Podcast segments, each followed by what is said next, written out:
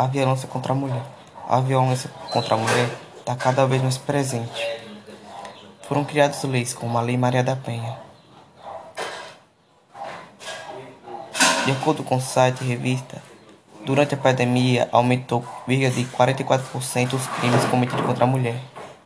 O Brasil teve cerca de 102 mil casos de violência contra a mulher.